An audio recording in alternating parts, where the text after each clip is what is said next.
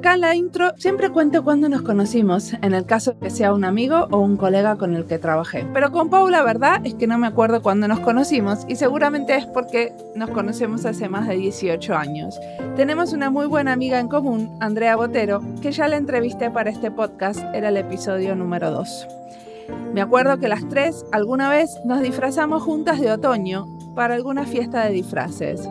Y también tuvimos la suerte de coincidir una vez en Bogotá y nos hicimos un pequeño viajecito juntas al páramo de Sumapaz, que estuvo hermoso. Ella es una viajera y sabe disfrutar y descubrir rincones ocultos en donde vaya. Pau fue una de las diseñadoras pioneras trabajando con comunidades de artesanos rurales en los 90 en Colombia. Trabajó codo a codo con artesanos en la selva diseñando productos y ahora nos cuenta su experiencia. Buenos días, buenos días a todos. Aquí estoy. Pues extrañamos el calorcito. Bueno, pero para ir a algunos lugares tenés que tomarte un avión, supongo, ¿no?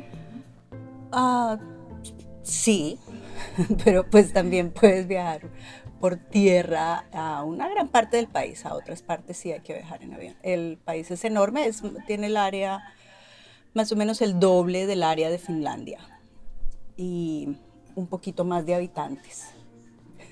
¿Cuántos habitantes tiene Colombia? Cerca de 50 millones. Ahorita están justamente haciendo un censo, pero no está saliendo eh, tan bien como debiera. pero sí, cerca de 50 millones. Bueno, contanos, Pau, ¿qué te trajo por acá? ¿Qué te hizo venir a Finlandia? desde siempre, desde joven quise viajar, me encanta viajar y conocer otros lugares y otras maneras de, de ver y de hacer y de pensar. Eh, yo estudié en la Universidad Nacional, terminé mi carrera de diseño industrial en el 96. Trabajé por cinco años con Artesanías de Colombia, que es una entidad estatal que apoya al sector artesanal, y al cabo de cinco años pensé que sentí que era el momento adecuado para ir a estudiar al extranjero y apliqué a la Universidad de Arte y Diseño de Helsinki a una maestría en diseño y me aceptaron y viajé a un lugar supremamente exótico. ¿Tenías ya amigos acá? ¿Cómo se te ocurrió Finlandia? Mm, una amiga en especial eh, que también con la que estudiamos juntas en la Universidad Nacional ya había venido, había llegado a estudiar a Finlandia un par de años antes y pues cuando estaba haciendo como mi, mi investigación, mi, mi, paneo de opciones para ir a estudiar en el extranjero, eh, pues eh, hablé con esas personas que habían ya salido del país a, a otras latitudes y ella me contó sobre eh, la exótica e interesante Finlandia y la posibilidad también de mm, poder em, estudiar con financiación de, estatal, con con eh, hacer los estudios subsidiados, que para mí era un factor eh, crítico. De otra manera, no podría hacer estudios en una universidad privada, esa no era una posibilidad. O sea, los estudios estaban financiados eh, porque en Finlandia la educación es gratuita a nivel maestrías. Correcto. Era gratuita. Sí. Pero aparte de eso tenías financiación colombiana, ¿no? Yo solicité un préstamo al ICETEX, que es la, entidad eh, colombiana que apoya estudios eh, también en el exterior, eh, estudios de educación superior también en el exterior. Es la, la institución que hay, desafortunadamente los créditos son supremamente costosos, casi que eh, intereses de usura prácticamente, es un poco absurdo, pero eso era lo que tenía, a eso apliqué, me lo adjudicaron el crédito y con eso, eh, eso me ayudó en los primeros años de, de mis estudios. Perfecto. Y me gustaría saber un poco más qué hacías con artesanías colombianas digamos que al principio, estuve allá cinco años largos, al principio fue mucho aprender sobre la marcha. Eh, mis intereses durante la universidad fueron eh, sobre el tema cultural, el, el, tema de conectar el, el, hacer del diseño con con el contexto cultural en que esos haceres se dan, con entender el contexto social, político, económico y las, eh, los, los, ejes que mueven a la gente a hacer las cosas, los, eh, los valores que hay detrás de esos haceres. Mi trabajo de grado de la Universidad Nacional lo hice sobre eh, los, em, la cultura material en Bogotá en, entre 1900 y 1930 y mm, a raíz de ese interés por la cultura material, por el, estudio de los objetos, fue que fui a dar artesanías de Colombia a trabajar. Y empecé a, mm, primero como a observar qué prácticas había en la organización cuando los, los diseñadores iban a terreno a trabajar con artesanos, diseñadores eh, de mm, pues, eh, por, por, formación dice, de diseño industrial y eh, diseñadores textiles, diseñado, algunos diseñadores gráficos, diseñadores de empaques. Yo observaba que, mm, que si bien pues estaban haciendo cosas interesantes para apoyar a los artesanos en el desarrollo de sus productos, también resultaban muchas veces em, quedando el, hacer de los artesanos supeditado al hacer del diseñador.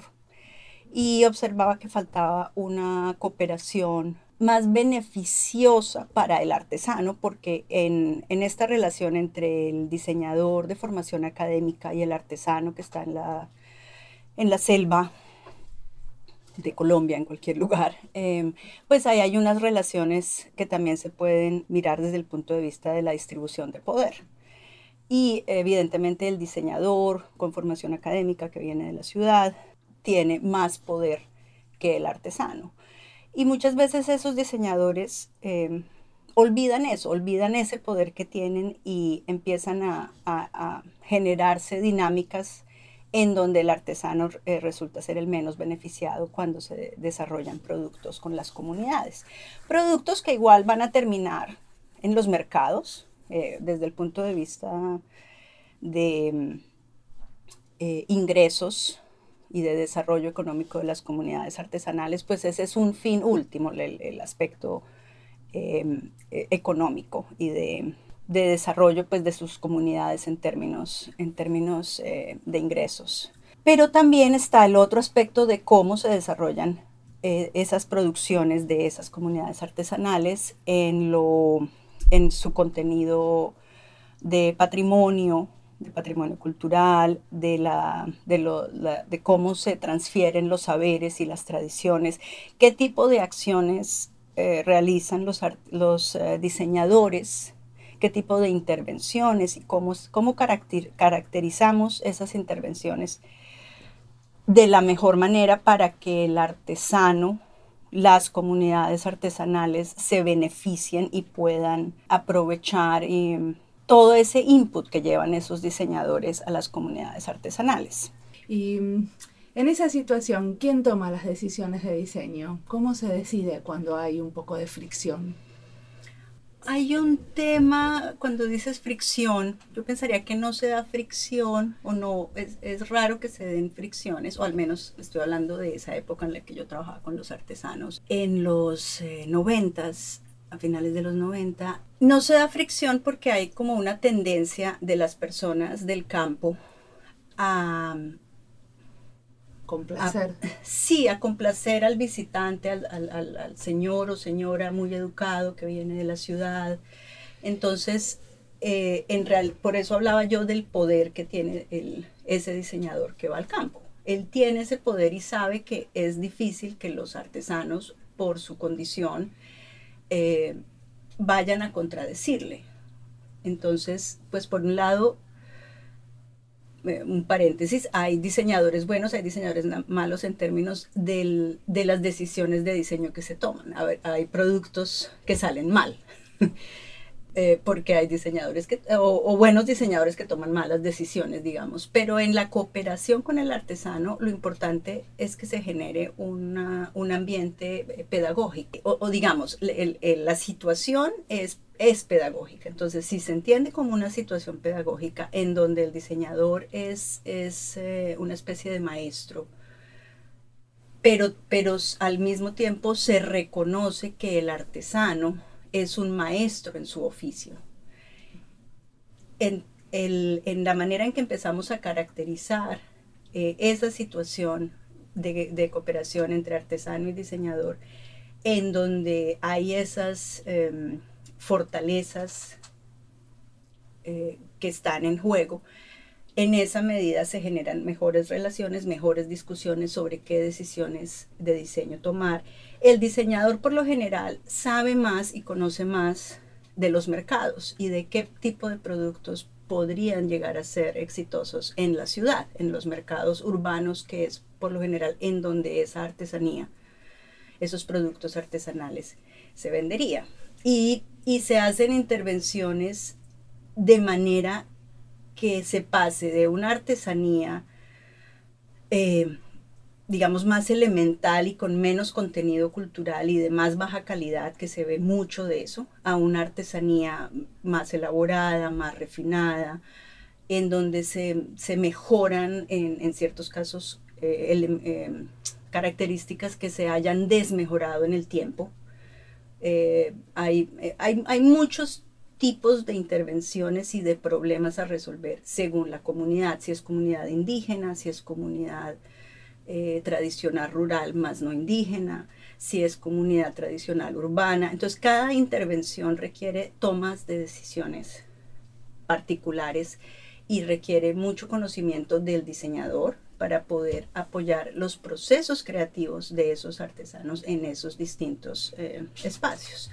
En unos casos, la toma de decisiones va a recaer sobre todo en el diseñador, porque la situación lo exige, y en otras circunstancias, y si ojalá el tiempo y los recursos lo permitan, eh, hay más tiempo de, discutir, de proponer, de analizar con el artesano em, temas que normalmente ellos no piensan, como por ejemplo qué es diseño, qué son los mercados, qué, qué tipo de ideas y expectativas estéticas tienen las personas de la ciudad en comparación con esas expectativas y percepciones estéticas de esos artesanos con los que ese diseñador está trabajando. Pero entonces hay que tener este tipo de discusiones de una manera que sea interesante y positiva para todos los participantes. Lo que yo observaba en, en mi trabajo con artesanías de Colombia es que muchos, si bien había diseñadores que comprendían esas, esas complejidades y tenían una sensibilidad para tratar con los artesanos, había otros que no, no, no, lo, no la tenían esa sensibilidad. Entonces se volvía más una relación de que el, el artesano se convertía no en, en un artesano creador de sus propias piezas de artesanía, sino se convertía más en la mano de obra del diseñador que decidía qué se hace, cómo se hace, y simplemente el artesano un, fabricante de su pieza. Pero supongo que Artesanías de Colombia hacía algo para que eso no pase, ¿no? Mm. De alguna manera ustedes deben tener algún modelo o algún como alguna especie de entrenamiento para los diseñadores para que cuiden justamente la relación y cuiden al artesano. Pues justamente esas cosas, esto que estoy hablando, te cuento de lo que yo observaba que no sucedía. Y una de mis, de mis preocupaciones en esa época y el trabajo que yo le propuse a mi jefe hacer fue justamente eso, lo que tú acabas de describir. Dije, yo quiero hacer, eh, le dije a mi jefe, yo, yo pienso que es importante eh, reforzar esta parte de cómo se da esa colaboración, de manera que el artesano se beneficie a largo plazo y no de manera inmediata en el, en el modo de obrero al, servicio del diseñador de artesanías de Colombia. Ah, necesitamos un manual eh, de, de cómo hacer las intervenciones, necesitamos caracterizar mejor los distintos tipos de intervenciones, porque como decía antes, cada intervención requiere intervenciones diferentes y yo, yo me di, o sea, entre otras cosas, ese fue parte de mi trabajo en Artesanías de Colombia, empezar a a profundizar y a llamar la atención sobre esos temas que hasta ese momento estaban un poco o bastante superficiales, digamos. Perfecto. Ahora, ¿nos contás un ejemplo? ¿Qué hicieron? Eh, mi, primera, mi primer viaje. Yo recién había empezado, yo no sabía muy bien eh, en qué me estaba metiendo. Em, el brief de diseño, la tarea de diseño es, eh, era muy brief, evidentemente, supremamente breve. Ir al Chocó, el Chocó es una región selvática, es la más húmeda en el mundo, con la mayor lluviosidad en el mundo, em, hacia la costa pacífico de Colombia, donde viven sobre todo eh, comunidades eh, afro, afrocolombianas, y diseñar unas bateas de madera inspiradas o a partir de las bateas tradicionales que se usan para sacar el oro en los ríos de la región. Esa, esa región del Chocó es supremamente rica en minerales, en oro, eh, plata, platino, em, y ahí va el paréntesis, y por lo mismo pues ha habido mucha presión eh, sobre los territorios de las empresas mineras eh, internacionales. Y el otro paréntesis, la comunidad afrocolombiana en Colombia pues es de las, de las eh, menos desarrolladas económicamente, de las más deprimidas. Esta región por la lluviosidad es una de las más deprimidas en el país. Esta una batea es como un gran cuenco. Sí, de madera tallada, el, diámetro de la batea lo determina el diámetro del árbol con la que se hace. Entonces ahí también hay un tema pues de cómo, eh, deforestación y reforestación y ese tipo de cosas pues que todo, hay, hay muchos temas eh, ligados a la producción artesanal.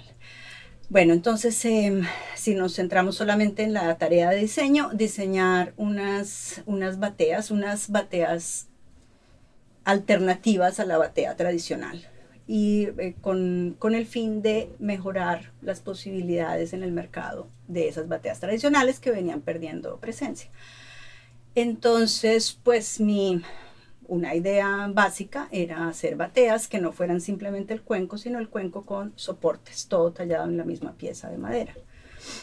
Eh, hice siete propuestas, yo las diseñé eh, pues en computadora, a escala, con las medidas. Me fui a la selva después de muchas horas de viaje en avión, eh, avioneta, eh, camión, jeep, canoa, hasta que por fin llegué al caserío, al lado del río, de los artesanos y empezamos a hablar y les cuento quién soy, de dónde vengo.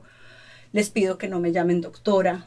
Eh, siempre a todas las comunidades que llegaba, buenos días, doctora Cabrera. Yo no, no me digan eh, doctora, yo, eh, yo me llamo Paola, díganme Paola. Bueno, doctora. y así fue siempre. Eh, a eso me refería con que es muy difícil que los artesanos em, cambien el chip y traten a una persona profesional que viene de la ciudad de igual a igual. Y, y, yo como diseñadora hago el esfuerzo de que lo hagan y con pequeños gestos de ese tipo se logra y, lo entendemos, ellos lo entienden y nos entendemos y yo siempre logré generar una, o he logrado generar buenas relaciones con los artesanos por eso, porque eh, yo no asumo una actitud eh, de superior en la relación de poder. Entonces, les cuento a estos artesanos eh, mis ideas, les muestro los dibujos y ellos miran esos papeles, claro, eran unos planos con vista frontal, superior, lateral. Y ellos miran eso así como con los ojos en blanco. Yo me doy cuenta que ellos no, no están eh, como entendiendo. Yo dije, ay, ok, yo traje plastilina. Entonces la saqué y empecé, pero era un tris de plastilina, o sea, muy poquita, no sé, 500 gramos, menos, no, ¿cuál 500? 200 gramos de plastilina había llegado, llevado en el morral. Entonces empecé a hacer cada bateíta, eh, pues en miniatura, y ellos, ah, ahora sí entendemos. Ya, claro, por supuesto, estos artesanos no sabían que era un plano, eh, Una vista que era escala, que eran vistas. Entonces, pues en ese instante, yo me di cuenta, pues, pues, de lo mal preparada que yo había ido a la asesoría, de cómo no me habían ayudado desde, desde la empresa a, para hacer mi trabajo bien, y, en ese momento entendí muchas cosas, o sea, esa asesoría fue fundamental para entender el tipo de trabajo que yo estaba haciendo de una manera muy profunda y desarrollar las siguientes asesorías de manera que eso, que en las futuras asesorías la, la, yo fuera la mejor maestra y compañera de trabajo de los artesanos que pudiera ser. Entonces, eh, bueno, empecé a hacer los modelitos en miniatura. Entonces, claro, me tocaba hacer uno que ellos lo entendieran entre todos y lo discutían, desbaratar el modelito porque la plastilina pues solo había para un modelito, desbaratarla y volver y hacer la siguiente, eran siete, siete versiones diferentes, siete modelos diferentes. Em, y después de que, de que les mostré todo y dijeron, ah, ahora sí ya entendimos, sí, bueno, sí está bien. Em, eso no se puede hacer, me dijeron. Y pues entendemos, yo estoy en la mitad de la selva, del lugar más lluvioso del planeta, sin opción de nada y yo tengo que regresar pues con el trabajo hecho, con unas muestras de esa propuesta. Entonces, pues por lo general en ese tipo de asesorías hay que improvisar, hay que cambiar cosas, hay que adaptarse a las circunstancias. Entonces yo estaba ahí un poco como, como pensando qué hacer, ¿no? ¿Qué, qué alternativas tengo? Pero entonces ellos empezaron a hablar entre ellos no, pero ¿cómo que no se puede hacer? Si se puede hacer. Y el otro, no, no, no se puede. ¿Y por qué decían que no se puede? Porque ellos no, las, las canoas y las bateas se tallan, se labran con machete, esa punta de machete y a punta de la azuela, que es una, una herramienta. herramienta curva, que es la que se usa para ahuecar. Em, básicamente y, y, pues no tenían más herramientas. Electricidad no hay. Herramientas eléctricas no hay. O sea, imagínense. Entonces, em, empezaron a hablar entre ellos y al final entre ellos, y yo decidí hacerme a un lado y escucharlos y dejar que ellos tuvieran su discusión. Entonces unos decían, no, eso no se puede, y los otros decían, sí, pero, pero pues tratemos, ¿por qué no vamos a tratar? Ella vino hasta acá, mire, mire la muchacha, claro, yo era pues muy joven, yo me ah. imagino la cara que me veían a mí de, de, susto y de, de, angustia, como de estar allá y estar en esa situación. Y dicen, no, pero pues mira, hagamos, ayudemos a la muchacha, hagamos algo con, por ella, se puede, tratemos, tratemos con la, a ver, ¿cuál es la más fácil? Entonces yo ahí ya cuando empecé a ver que el terreno ya estaba más, más fértil, entonces yo entré a interactuar y a decir, bueno, podríamos, eh, si ustedes sabían tienen, podríamos empezar por esta, que es la más sencilla, que tiene, eh, los, hay cortes rectos, hay partes rectas y no curvas, que es todavía más difícil. Entonces dijeron, pues bueno, pues está bien, listo. Empecemos y empezamos una por una. Yo estuve con ellos siete días y no, estuvimos cinco días. Y uno viajando, uno largo, uno y medio viajando de ida, uno y medio viajando de regreso a Bogotá. Y en esos eh, cuatro días y medio, cinco días, logramos hacer las siete, los, los siete prototipos de estas bateas de madera talladas con bases en una sola pieza. Em, luego encontré también otras piezas en su entorno. La señora, las esposas de ellos estaban lavando la ropa en el río con unos rayos de madera que yo había visto en Bogotá, pero ya verlos en uso y, los, vi de otra manera y desarrollé, además otras piezas con ellos inspiradas. Las tablas de lavar, sí, sí, donde se frega. Sí. Eh, y claro, para ellos era muy exótico que hubiera interés en la tabla de lavar en el río y yo les explicaba cómo, les explicaba esas diferencias de apreciación, porque eran unas piezas absolutamente hermosas, la manera en que estas piezas estaban talladas, y yo los empecé a entrevistar sobre el tema y ellos me empezaron a contar por qué, porque yo les decía, ¿por qué tienen estas formas? Porque yo había visto muchos de, esas, de esos rayos de lavar, de fregar, pero no, no de, de esa belleza. Me gustó mucho como Paola habla con mucho respeto sobre cómo armar la relación con el artesano. En realidad en diseño siempre estamos trabajando con gente con otros saberes y cómo armar la relación es crucial para que sea un verdadero trabajo en equipo. Si el otro o uno no se atreve a decir lo que pensamos, entonces no salen las cosas que son representativas de los múltiples aleveres que representamos todos los participantes del equipo. Pero poder decir lo que pensamos no es siempre fácil, porque hay que enfrentarse a que podemos estar en desacuerdo, y no siempre hay una solución que pueda conformar a todos. Y entonces, ¿quién decide? Nadie quiere ser la mano de obra de nadie, y dejar a uno sin poder de decisión no es bueno para el futuro del trabajo en equipo. Y seguimos escuchando a Pau.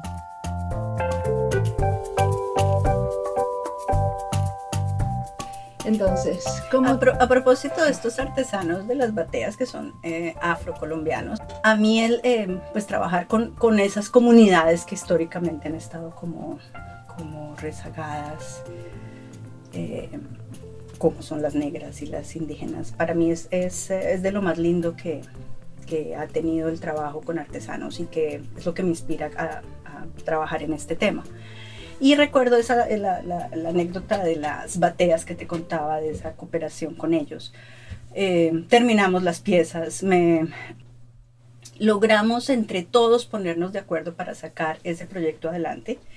En ese momento ellos lo hicieron tal vez un poco por, por, por apoyarme y por no eh, mandarme de regreso a Bogotá con las manos vacías, pero de verdad construimos mucho y eh, de, logramos hacer estas piezas lindas que llevé a Bogotá eh, y han sido muy bien recibidas eh, en el ámbito profesional y en los mercados desde entonces. Son, son, eh, es, un, es un éxito en términos de diseño porque las piezas, además de los retos de la primera asesoría, como piezas afrocolombianas con intervención de diseño, son realmente exitosas porque hay un proceso de participación de en, todo el desarrollo de producto de los artesanos y son un éxito porque realmente reflejan, tienen ese espíritu de lo afrocolombiano en, en, en, cuanto a la estética de las piezas. Y por eso mismo yo creo que han sido también recibidas por los, por los mercados urbanos en, en Bogotá y Medellín de esas piezas artesanales. Y con esa intervención como les decía, yo aprendí de todos los retos que tienen los diseñadores para trabajar eh, con artesanos, para trabajar en ámbitos, digamos, pedagógicos. Muchos, los diseñadores también somos pedagogos de muchas maneras, pero hay unos, unos, unos ámbitos en donde eso se hace fundamental. Y cuando, cuando vine a Finlandia a, a estudiar, a hacer mi maestría, uno de, una de las cosas que yo quería hacer era tomar distancia sobre eso que yo estaba haciendo durante tantos años en Colombia y, y pensarlo mejor, desarrollarlo, caracterizarlo. Y eso es lo que estaba haciendo en todos estos años, al tiempo que he trabajado en, en educación, tanto con grupos artesanales como con eh, grupos, mm, digamos, en el ámbito académico, con estudiantes eh, de la Universidad de Helsinki, de la Universidad de Alto, y en los últimos años también con mi compañero eh, diseñador de mobiliario finlandés hemos estado también dictando cursos de diseño en Colombia. Contanos de eso, quiero un poco de lo que estás haciendo hoy en día. Por lo que estaba diciendo, es algo que me interesa, o sea, compartir lo que sé, lo que conozco y cómo cómo comprendo mi realidad desde el diseño, compartir eso con otros es, es para mí como muy gratificante y con mi compañero, con quien hemos ido muchas veces a Colombia, siempre que vamos, eh, durante muchos años decíamos, sería buenísimo poder hacer algo acá en Colombia, hacer algún curso, compartir lo que sabemos, ver cómo, cómo trabajamos con los estudiantes de, de Colombia, qué tan diferente será de trabajar con los estudiantes de Finlandia. Hasta que por fin eh, pues empezamos a hablar con gente eh, en las distintas universidades. Eh, y em, al final hay una, una, persona en una universidad que, que, tiene, digamos, más conocimiento y más interés, em, un, un interés particular en el diseño nórdico. Entonces a él le llamó mucho la atención y decidieron invitarnos a hacer un curso de verano que ahora ya claro, están haciendo hace varios años, ¿no? Sí, ya lo hemos hecho tres veces, ojalá podamos seguirlo haciendo, pues la, la financiación del, del, del, proyecto es costosa, pero esperamos que se pueda seguir haciendo, ojalá. Cada año hay que ver qué pasa con el presupuesto, pero eh, ha ido bien. Entonces, em, pues como siempre, los, las personas que, quieren servicios de diseño, sean académicos, pedagógicos, eh, quieren, lo quieren todo, ¿cierto? Son supremamente ambiciosos y una labor del diseñador es decir, bueno, no, en, el recurso tiempo, con el recurso dinero, alcanzamos a hacer esto. Pero el, em, presentamos la, la propuesta desde el punto de vista de hablar de lo nórdico. Entonces, en, lo práctico, el curso es un curso de diseño de mobiliario de dos semanas y media, casi tres semanas. Es un curso de verano. Entonces, es un tiempo supremamente corto. Y em, lo llamamos eh, visiones nórdicas, diseño de mobiliario, visiones nórdicas. Entonces, al tiempo que estamos haciendo el desarrollo de de una propuesta de mobiliario con los estudiantes. Estamos hablando de todo el etos eh, nórdico y finlandés del hacer, de las aproximaciones estéticas, del minimalismo, de la practicidad en, el hacer, de cómo se deja de lado lo superfluo, se deja de lado lo, elitista, y cómo todo, digamos, hay una tradición en el diseño de, quitar todo lo, que sobra para dejar la esencia. También hay una tradición muy grande de la gente haciendo sus propios muebles o construyéndose su propia casa. En mi casa, por ejemplo, hay muebles hechos por el abuelo de Timo. Sí, y eso también, entonces, cuando hablamos con los estudiantes en Colombia, les contamos por qué. Entonces, e, eso que tú mencionas tiene que ver con la educación, porque en todos los, en el sistema educativo desde siempre, desde que son niños, ha habido esta, todas estas clases de, de manualidades, pero manualidades avanzadas, ¿no? Eh, de trabajos en maderas y de, de, textiles. Textiles, todas estas cosas de la economía, porque hay, digamos que hay una, un, un, un principio en Finlandia que esas son cosas básicas que todo humano, todo ciudadano debe saber. Y que también hay una manera de aprender que es haciendo, a partir de como el contacto con la materialidad. Exacto. Y esto está, se ve en todos los distintos aspectos de la vida y de la educación. Entonces, todo ese, ese tipo de, de líneas, digamos, de aspectos que marcan el hacer en los países nórdicos y en particular en Finlandia, se los vamos transmitiendo a los estudiantes en Colombia al, tiempo que vamos desarrollando la propuesta de mobiliario de cada uno. Y ha sido muy, muy exitoso, ¿cierto? Entonces hablamos de cómo, la, cómo el sistema educativo en Finlandia es, es gratuito desde la preescolaridad, eh, cómo el, aprender haciendo es clave durante todos estos años, cómo no hay educación privada. Y también supone, pues, suponemos que, que ha sido... Es interesante, por supuesto, escuchar de estas cosas, pero también por contraste, porque las cosas en Latinoamérica y en Colombia son tan diferentes y, y, históricamente tenemos tantos conflictos sociales y políticos y económicos y la, estratificación social es enorme. Entonces hablamos de cómo la educación en Finlandia ha sido una herramienta para justamente eliminar eh, tantas la, brecha social, que, que, afecta tanto en, en, todos los ámbitos sociales. Pero aparte eso de, de que en, en Latinoamérica el hacer está como como se lo no es muy importante en la educación y no solamente es, no es muy importante, sino que es como, como para la gente de una clase social más baja, está, está como relacionado con eso. Eso va en contra de lo que los diseñadores tenemos que aprender, porque es una pena que no podamos eh, diseñar haciendo las cosas, ¿no? Pienso igual, exactamente. Eso también les ha llamado la atención, porque además yo hablo lógicamente en, el aprender haciendo y en el, en el, en el learning by doing. Sí. Eh, ¿Tienen talleres, por ejemplo, en la universidad donde ustedes eh, están enseñando en Colombia? Hay, y ahí es donde producimos los prototipos. También ha sido muy exitoso el curso porque en dos semanas y media los estudiantes logran hacer unos prototipos bastante avanzados. Em, con esta metodología del, del aprender haciendo, y un, enfoque supremamente práctico logran hacer estos prototipos. Entonces también eso les emociona ver que ellos pueden lograr en dos semanas y media ese nivel de, refinamiento y de avance. Ellos dicen, pero todos los cursos deberían ser así. O sea, ¿por qué no? ¿Por qué en todos los otros cursos especulamos y especulamos y especulamos, pero no logramos concretar?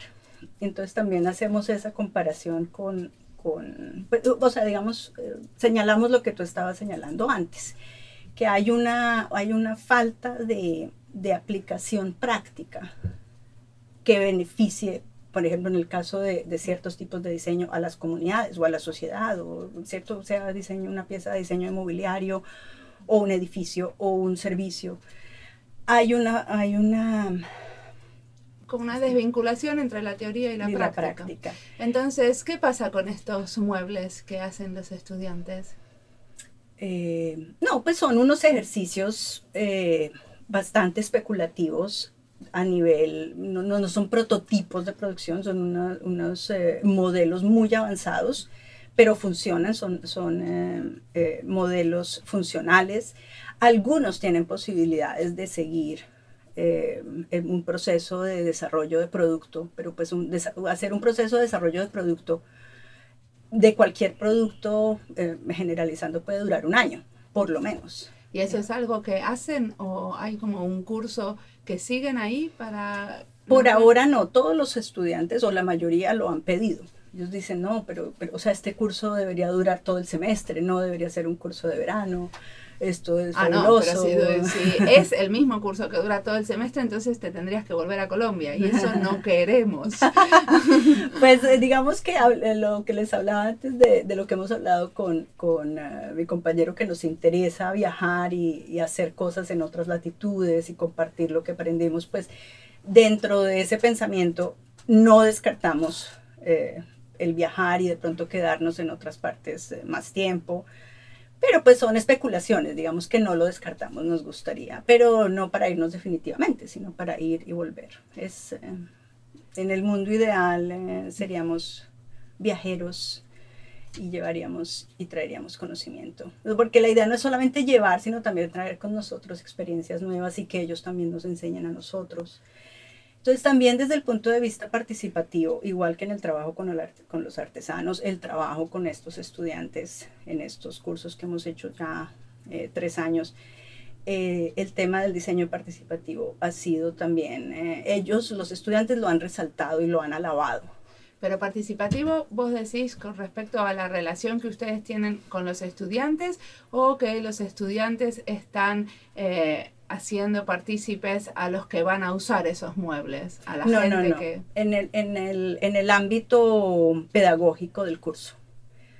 Y los estudiantes lo resaltan porque dicen que por lo general en sus cursos em, ellos sienten que no Muchos de ellos han expresado que sienten que no tienen el espacio suficiente para expresar su creatividad, que a veces se sienten presionados como si los profesores les exigieran que ellos tienen que hacer lo que el profesor quiere. O sea que participativo en función de que el diseñador tiene más para decir en este curso que ustedes hacen. Sí, la idea es que los estudiantes aprendan haciendo, pero si el profesor les dice todo lo que tienen que hacer y no los deja pensar ni cometer errores ni, ni equivocarse, pues entonces los, los, eh, estudiantes no aprenden. Pero aparentemente, aunque suena bobo, aparentemente no, con frecuencia esos estudiantes han encontrado, se han encontrado con profesores que son así, que les dicen exactamente qué hacer y cómo hacer, igual que el profesor con el, el, el diseñador que va a trabajar con los artesanos y les dice exactamente, les da un set de instrucciones de qué hacer y cómo hacerlo. Y en, eso, en, esos, en ese tipo de acercamiento al hacer, pues el otro no aprende. Está simplemente siendo un obrero. ¿Y qué aprendiste vos de trabajar con los estudiantes y de trabajar con los artesanos? Em, yo, digamos, estas cosas que te estoy contando, yo, yo les pregunto mucho, o sea, cómo vamos, cómo se sienten, em, qué, no están entendiendo, qué les gusta, qué, qué, cómo comparan. Les pido que sean muy reflexivos con lo que está pasando en el curso, con, con el proceso y con el resultado. Le damos igual importancia tanto al proceso como al resultado.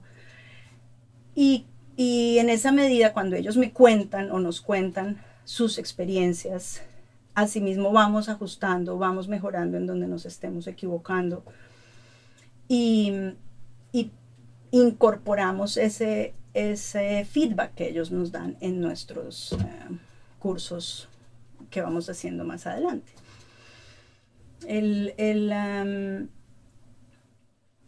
el, entender todas estas eh, anécdotas que ellos nos cuentan, anécdotas pues que son muy importantes, o sea, digamos, uno de ellos nos decía es que en este curso me dieron ganas de volver a diseñar, yo le estaba perdiendo el cariño a venir a la universidad y a venir a, clase, porque era venir como a, como una especie de dictadura en donde él no tenía, donde no había espacio para su creatividad ni su, ni su voz, pero con este curso, o sea, cada vez, este, este año nos vimos con alumnos de los cursos anteriores.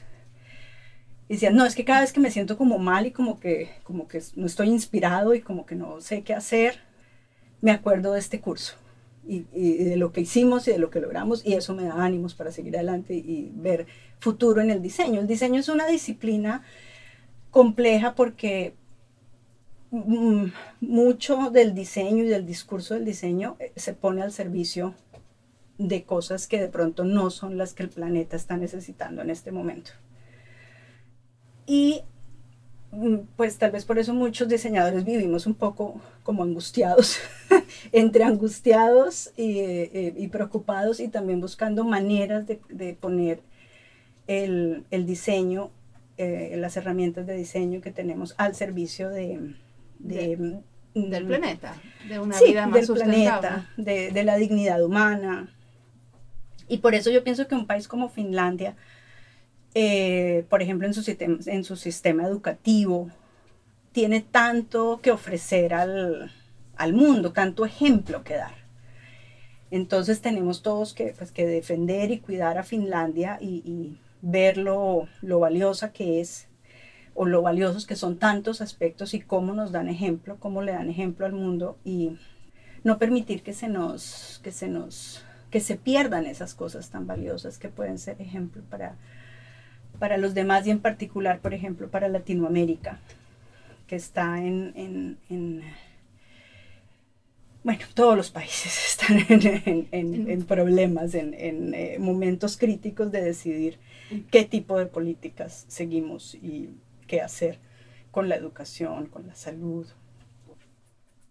Es clave que tengamos buenos diseñadores, que sepan trabajar con el otro y que sepan eh, y que quieran ayudar al planeta, que tengan claro. pues esta...